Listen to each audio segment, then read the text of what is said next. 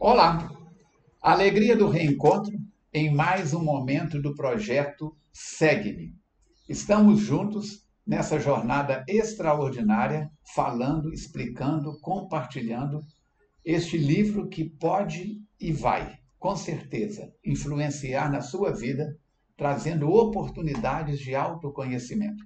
Sejam todos bem-vindos, lembrando que você é a pessoa mais importante em ajudar-nos na divulgação deste material. Certo? A lição de hoje, então, é o prefácio de Emmanuel. E no prefácio de Emmanuel, eu coloquei ali em cima, abertura de Emmanuel, o título é Segue-me. E ele o seguiu. Marcos, capítulo 2, versículo 14. E passando, viu Levi, filho de Alfeu, e disse-lhe: Segue-me. Levantando-se, o seguiu. É uma oportunidade, então, extraordinária de convite para você e para mim, para que nós possamos dedicar mais tempo da nossa vida em seguir Jesus. O texto, então, vai dizer o seguinte: é interessante notar que por todos os recantos onde Jesus deixou o sinal da sua passagem, houve sempre uma grande movimentação. No que se refere ao ato de levantar e seguir. André e Tiago deixam as redes para acompanhar o Salvador. Mateus levanta-se para segui-lo. Os paralíticos que retomam a saúde se erguem e andam. Lázaro atende-lhe ao chamado e levanta-se do sepulcro. Em dolorosas peregrinações, profundos esforços de vontade, Paulo de Tarso procura seguir o Mestre Divino entre açoites e sofrimentos, depois de haver a porta de, de, se, de se haver levantado as portas de Damasco. Numerosos discípulos do Evangelho, nos tempos apostólicos, acordaram de sua noite de ilusões terrestres, erguendo-se para o serviço da redenção e demandaram os testemunhos santificados do trabalho e no sacrifício. Dessa forma, segue Emmanuel.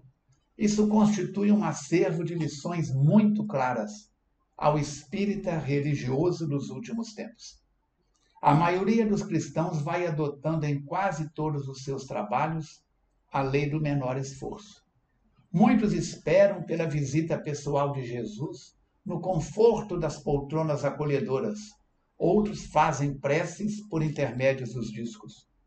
Mas os que desejam comprar, há, desculpa, há os que desejam comprar a tranquilidade celeste com os, as espórtulas generosas, como também os que, sem nenhum trabalho em si próprios, aguardam intervenção sobrenatural os mensageiros do Cristo pelo bem-estar de sua vida.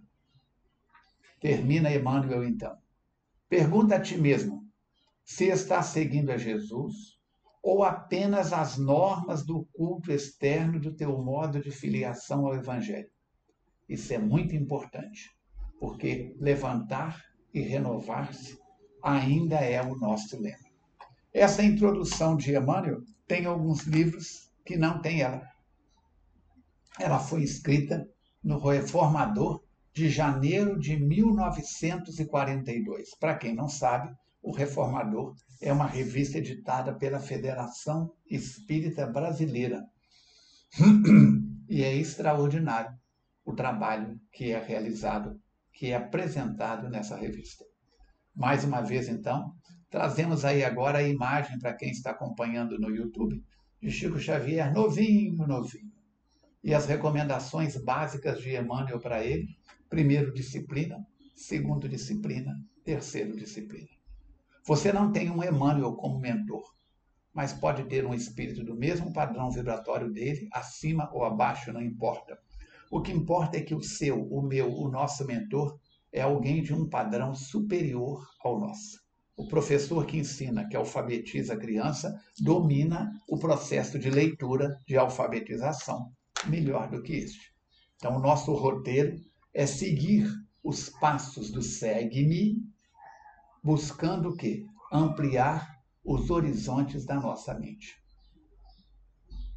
Está o capítulo, está o evangelho, tudo à sua disposição para que você possa modificar a sua interpretação a respeito disso tudo.